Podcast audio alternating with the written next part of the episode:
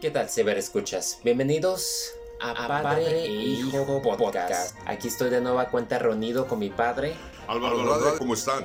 Y yo soy Adriana Andrade. En esta ocasión, pues estamos retomando, ah, cerrando los ciclos, como decimos, y llega la oportunidad de hablar de una franquicia que tiene más de 30 años, si no me equivoco que se volvió a poner de moda debido a una serie.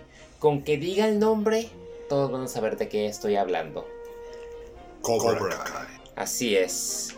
Y por primera vez ese grupo de karate lo vemos en la adaptación de 1984 de Karate Kid, donde tenemos a Pat Morita y a Ralph Macchio como los principales en aquella época, en el 84, una película de los ochenteras, las ochenteras, pero que en, su época causó furor y aumentaron todas las clases de karate en todo Estados Unidos y México. ¿eh? Sí, y tiene como que el espíritu de Rocky. Se nota mucho en la inspiración de que en este caso pues a un adolescente que lo están le están haciendo bullying entre un grupo de fortachones que tienen toda la experiencia, se aprovechan de él y él la está pasando mal. Aparte de que él viene de otra parte, se está mudando a Los Ángeles, no tiene padre y su mamá pues es trabajadora.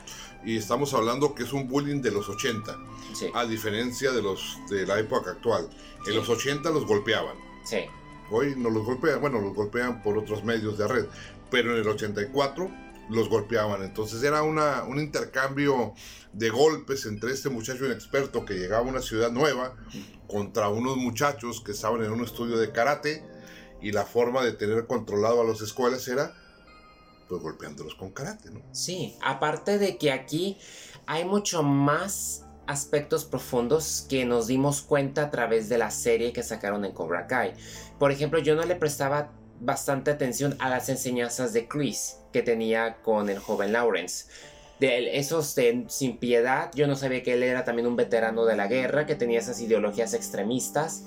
Porque inclusive cuando va Miyagi, quien es el que se interpone en el camino para tratar de hablar de que realmente el karate debería ser un modo de defensa, no de ataque, no da el primer golpe, pues descubre a este monstruo, por así decirle, y pues el pobre a Daniel pues lo meten prácticamente en el torneo para que se defienda. Y es algo como que muy puede ser como un producto de inspiración una historia. también debemos de recordar que el personaje de Miyagi de Pat Morita que en paz descanse que ya falleció pero que fue un ícono será recordado como el señor Miyagi a través del tiempo.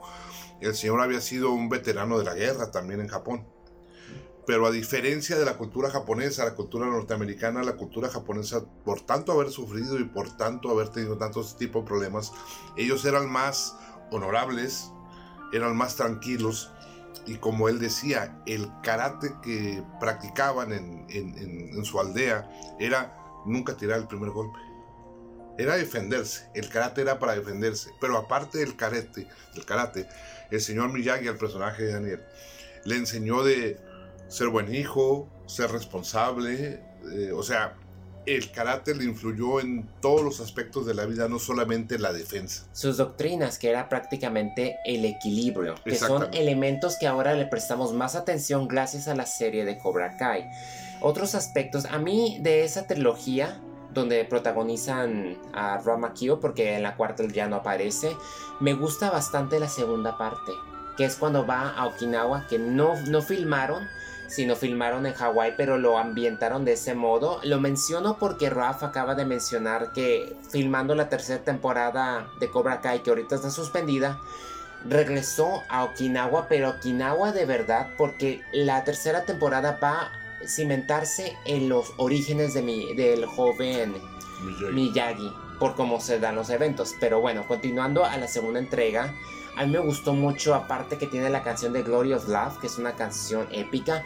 Me gusta mucho cómo inicia mm, con enfrentándose Miyagi con Chris, que lo pone en su lugar. Y cómo Lawrence y los demás se van, se retiran de Cobra Kai. Y me gusta cómo se lleva a, a Daniel, a la ruso, se lo lleva a Okinawa y descubre un pasado donde hay un deshonor, por así decirse, que no quiere pelear Miyagi con uno de sus... Es su hermano. Se ha vuelto el, el, el, rico, el importante de la familia, el que hace muchos condominios, muchas casas, pero al parecer él tiene una deuda pendiente con Miyagi. Y él lo quiere dar golpes y Miyagi no, no, no quiere, ¿no? O sea, y se van involucrando los problemas de familia de, de, de antaño y no les contamos. Es una película que si no la han visto necesitan verla. Es parte de una, de una secuencia de películas que, que deben de ser vistas. Y yo creo que van a estar siendo consideradas hoy en día porque pues estamos hablando de que la primera es del 84, a la segunda es del 86, la tercera del 89, o sea, son muchos años, han pasado demasiadas cosas, no se diga que también el eh, la readaptación que hizo el hijo de Will Smith con Jackie Chan, pues también como que hizo que muchos se olvidaran de esos clásicos, a excepción del cuñado de Will Smith, que siempre fue fan y él y por él fue cuando salió de Cobra Kai. Pues solamente para mencionar a la brevedad, se me hizo muy agradable la, producción del hijo de Will Smith. A mí lo único que no me gustó fue que reinventaran la historia de nuevo. Es como si mezclaras la primera con la segunda.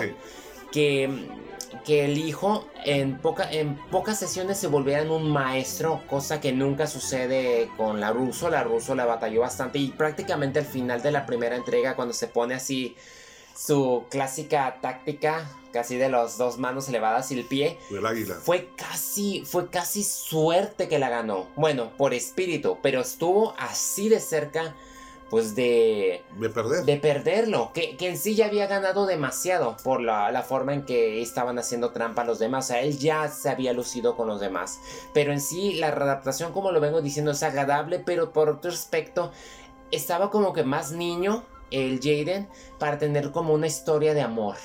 Sí, es, es una película tipo Hollywood a mí las dos primeras de Karate Kid no se me hicieron una megaproducción de Hollywood, porque realmente fue un ambiente muy, muy, muy corto, muy familiar, muy, artístico por la cinematografía y La segunda, en, eh, la, la, adaptación que hicieron en Hawái Okinawa es fabulosa. Madura después. Madura después, o sea, está muy bien, o sea, el problema aquí creo que fue la tercera. Yo tengo poca referencia y tuve que meterme porque lo hacen en Cobra Kai cuando la ruso dice que él también fue Cobra Kai. Que cabe destacar que no lo fue físicamente, se puede decir que lo fue en espíritu. Al entrar en una conspiración con Chris y con otro, con un, un, personaje que se llama Terry que se lo querían fregar para levantar Cobra Kai y que al final no pudieron. A mí sí me decepcionó mucho la tercera entrega, yo creo que pudieron haber hecho algo mejor, pero bueno se perdona, yo creo que tiene un aspecto fundamental y además la serie hace buen trabajo en cómo validar ese aspecto. Y lo que está pasando en la serie de Cobra Kai, ahora que ya viste las dos temporadas, o sea, la habíamos oído mencionar, no la habíamos visto. Yo había escuchado, pero nunca le presté tanto interés porque para mí Karate Kid no es como que me llame mucho la atención. O sea, sí las veo, pero yo sigo prefiriendo Rocky. Sí, en ese aspecto. Sí, claro. Pero esta, fíjate que esta serie este, toma elementos muy importantes, tanto de la primera como la de la segunda de las películas. Elementos muy, muy esenciales. Aquí lo esencial es toma la rivalidad y la última pelea del torneo de los dos, Lawrence y la Russo, y de ahí parte 34 años después ¿Y qué para es lo que pasa para con cada uno de ellos, ¿no? Y te muestra que realmente los demás, los, ambos tienen sus demonios, a pesar de que la Russo lo vemos que le está yendo de maravilla, tiene todo, le está llevando difícil con sus hijos. Mientras que Lawrence también tiene el problema con su hijo, pero a la vez quiere restablecer Cobra Kai y, comete el error de tomar las doctrinas por tenerlas muy adentro. O sea, él inicia haciendo algo bien, pero sin querer queriendo convierte a sus estudiantes en el lado salvaje que siempre tuvo. Y le da la oportunidad a Chris. Me, me, encanta mucho que manejen ese aspecto de las segundas oportunidades, que en definitiva todo lo merecen. Pero a veces ahí está el error que tú no te das cuenta que hay personas que son mala hierba desde un principio, que nunca van a cambiar. Así les des todas las oportunidades que sean. Entonces, haber visto la primera temporada de Cobra Kai, ver que era una producción de YouTube Red, que la compra Netflix, Will Smith se da cuenta de la joya que tenía su cuñado, empieza a meterse, la empieza a producir y en definitiva, o sea, inicia la serie, inicia concentrándose más en el antagonista, Lawrence, que nos damos cuenta que es un humano y nos engancha. Nos engancha bastante. Y los temas que maneja como de la inmigración, el bullying, la psicología. Y sobre todo, por ejemplo, que te, para las personas que tal vez no hayan visto la película o las vieron y no se acuerdan, les ponen a uno escenas. Pero escenas que van de acuerdo con la serie. Entonces la serie te engancha desde el primer momento. Dicen que también hay otras secuencias que nunca se en las películas, entonces ese archivo se está aprovechando para meterse aquí y maneja lo mismo. O sea, si, si uno se acuerda de, de, las enseñanzas de Daniel, pues son las mismas enseñanzas que, que, ingresa y cómo nota la diferencia, ¿no? Ustedes recuerdan y vieron las películas, que creo que sí las vieron, cuando lo pone a encerar, cuando lo pone a lavar los carros, cuando lo pone a pintar. Él lo trata de hacer con sus alumnos y no les vamos a adelantar, pero vean qué es lo que pasa el choque, el choque de cultura. De cultura de uno de tantos años. Han pasado 30 años. Sí. Han pasado 30 años. Y, Daniel ya es un hombre de negocios. Sí, o sea, no se compara el contexto de los 80 con el contexto del 2020. O sea, inclusive cuando meten pues las mujeres entrando en karate, ¿no? Que él dice que las mujeres no deberían de pelear, porque él como que quiere manejar ese respeto, esa diferencia. Y, si vemos, respetaron en la serie algo muy importante, ¿no? las tradiciones, la mamá de la Russo, que es la misma actriz. Sí. Con la misma actitud de hace Los amigos también de Lawrence. Con la misma actitud de hace 30 años. Me gustó también el aspecto que hayan metido el cáncer. Sí. Cómo también sigue afectando. No sé, no sé si sepas que ese, que ese actor que falleció de cáncer falleció poco después. ¿En serio? De, de haber hecho esa película falleció poco tiempo después. Es que hay muchos elementos de nostalgia que te llegan te digo, a mí en lo personal me ha gustado más la serie que las películas. Y creo que como ya que ves la serie, ya como que sientes algo un poco especial por el antagonista, ¿no? Sí. O sea, eh. ahora lo ves ya de manera humana y dices, puta pobre cuate, hermano, ¿cómo le fue? Y de hecho hay algo fuerte porque, o sea, ves a ambos tener momentos juntos. Sí. Como que hay una reconciliación. Pero luego por los mismos chamacos. Porque aquí realmente aquí te muestra algo que está pasando hoy en día y es la adolescencia. Y algo muy importante, no sé si te fijaste, como dices tu migración, pero la mezcla, la mezcla de todo género, de todo género, hombres, mujeres, en el karate, personas de color, latinos, o sea, se hizo un grupo y están dando un mensaje que, o sea, está manejando temáticas, lo que están pasando hoy en día los adolescentes, lo que batalla. Actual. Y cómo también los adultos, los buenos adultos tratan de ejercer valores y lo complicado que es, porque no es nada fácil, porque inclusive en ambos dojos, ambos estaban correctamente, eran dos disciplinas muy distintas, aunque obviamente yo no sigo yo sigo en contra de eso del primer golpe, pero aún así son dos disciplinas que funcionan en su propio modo y que pueden coexistir. Que tomando en consideración cómo terminaron los eventos de la segunda temporada, algo me dice que van a manejar esa unificación. Pero a mí, de verdad, la primera temporada se puede decir que funciona como Karate Kid, la forma en que concluyen el torneo y ver los lados opuestos donde ya no lo importante aquí no era ganar. Cómo se instruyó Lawrence a, a este joven de Miguel. Y Miguel termina como que perdiendo el honor y aquí es donde algo que ya no existe hoy en día. Y prácticamente lo que hace la primera temporada es retomar lo más importante de las películas y decirte, hey, aquí estamos. Pero esta es, nuestra, esta es nuestra nueva filosofía. Sí.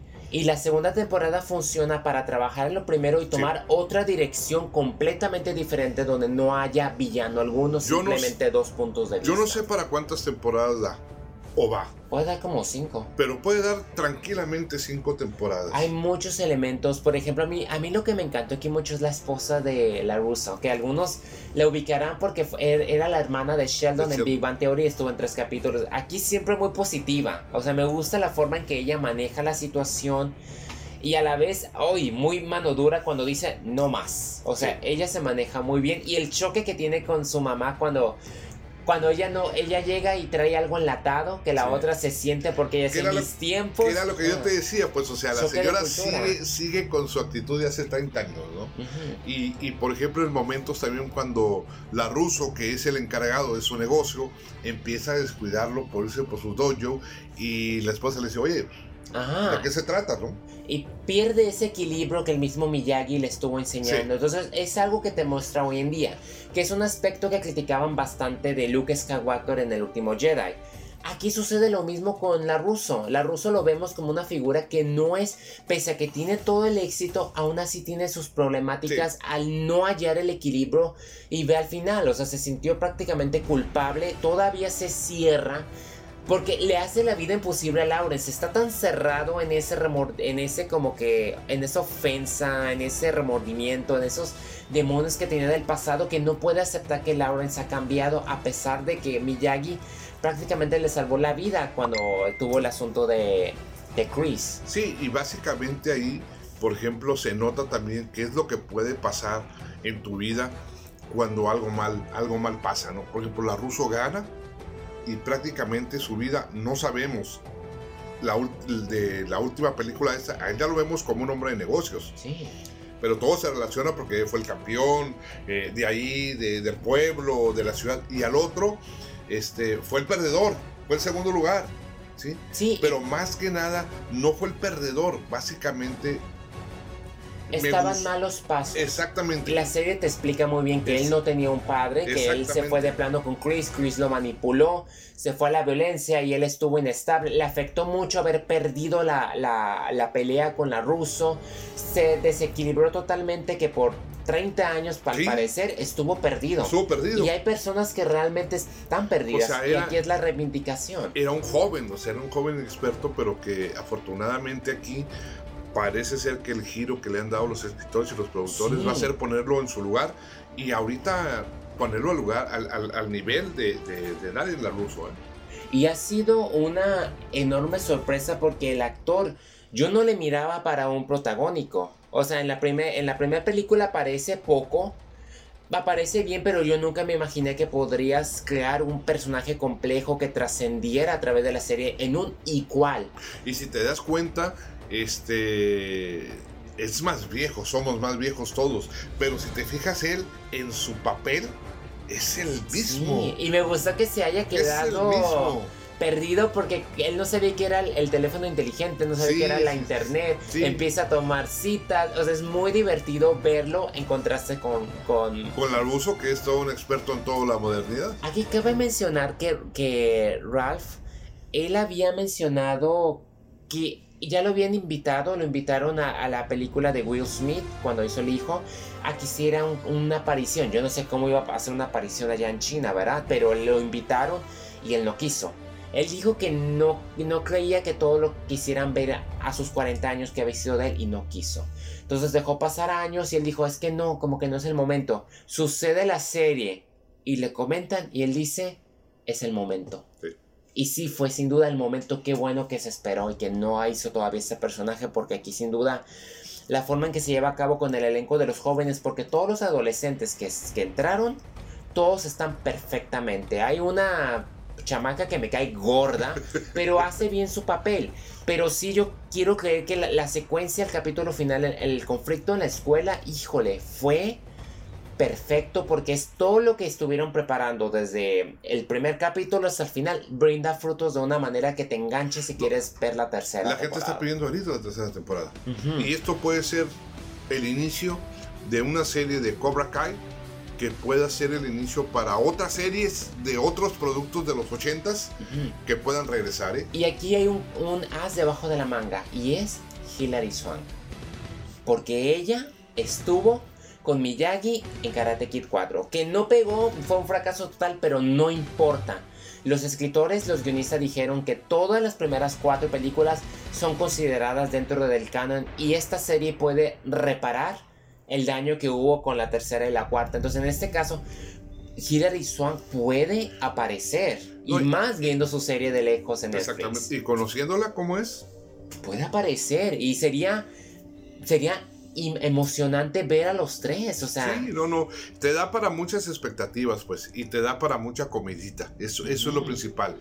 Y, este, y en esta época que estamos en que tenemos que ver series porque no se puede ir al cine, pues prácticamente es una serie yo les aconsejaría que la vieran uno por capítulo, uno capítulo por día, pero está difícil. Está muy difícil. Porque te, enganchas. Es que está es, muy difícil. Es un humor muy limpio y es como que te, te ambienta. No necesitas saber, no necesitas conocer de la serie. Cualquiera la puede ver y cualquiera puede reírse. Y para las personas que son, bueno, en mi caso de los 90 o las personas de los 80, pueden encontrar cierta nostalgia por las referencias. Son muy directas las referencias. Sí, el hecho, el hecho de, varias escenas de donde aparece Pat Morita en su personaje de Miyagi, es algo que sí te... Le dan su lugar y lo extrañas. porque era muy cómico ese señor, pues a sociedad era muy cómico y me emociona después de ver las declaraciones que hizo Ralph de que viajó a Okinawa para grabar ciertos orígenes de Miyagi. Entonces... Se espera algo fabuloso. Sí, entonces fue muy emocionante. Yo creo que Netflix hizo una decisión correcta en pues en darle oportunidad a esta serie. Y hay escenas muy buenas como lo menciono. Para mí sigue siendo la mejor entrega la segunda, pero sin duda esta serie rebasa mis expectativas y, y profundiza en temáticas que se presentaron en la trilogía de Karate Kid y hace buena manera de transportarlas a lo que es hoy en día porque hay ciertos cimentos que siguen siendo la base de las problemáticas hoy en día y es el amor de las parejas, de que siempre el enamoramiento y el choque de el clasismo. No, y sobre todo, por ejemplo, algo que trae este Daniel muy arraigado por las enseñanzas del señor Miyagi, que es el honor. Sí. A pesar de que como todo, pues a veces el pasado, el resentimiento saca lo peor de ti. Pero si te das cuenta y nos damos cuenta en la serie, cuando él siente que está mal, lo primero que hace es acordarse, ¿no? Sí. Y se recuerda y dice, ay, creo que y aquí como lo, venimos diciendo, aquí no hay, bueno, al final sí se estableció más o menos el villano, porque si hay un villano, pero a la vez es la influencia como todo. Los jóvenes hoy en día son fáciles de ser manipulables por la violencia y se, y se ve mucho en los Estados Unidos. La violencia está en un modo extremismo, el clasismo es obvio, luego teniendo un presidente que da ideologías bien, o sea, que hacen daño. Entonces, Extremistas. Sí, y bueno, no solamente en Estados Unidos, también en México podemos notarlo. Entonces, se puede ver también como el deporte, que a la vez debe de funcionar como algo que baje, a veces también puede ser llevado... Desafortunadamente la violencia está siendo un tema eh, mundial. Y, eso es para preocuparnos. Debemos de centrarnos y, recordar que, que estamos aquí solamente una vez. Sí, entonces a mí en lo personal ha sido un excelente trabajo quienes llevaron a cabo Cobra Kai que han mantenido la fidelidad a la fórmula, pero a la vez han hecho algo mejor y han tomado riesgos en presentarnos a un elenco diverso, en expresar ciertas emociones e incluir toda clase de, inclusive mujeres, jóvenes, adultos, y pues vemos a veteranos con sangre nueva es simplemente es algo emocionante. Y algo muy especial, ¿eh? La serie es familiar. Ah, eso sí. 100% familiar. Te muestra valores y para ser de jóvenes, como lo vengo diciendo, es una sorpresa ver algo tan limpio en su edición. Es algo tan limpio y no tan típico que es de No, no, no, no. Está, está, a mí en lo personal, este, en lo personal, la miraba, no me llamaba la atención vi el primer capítulo y ya lo demás es historia.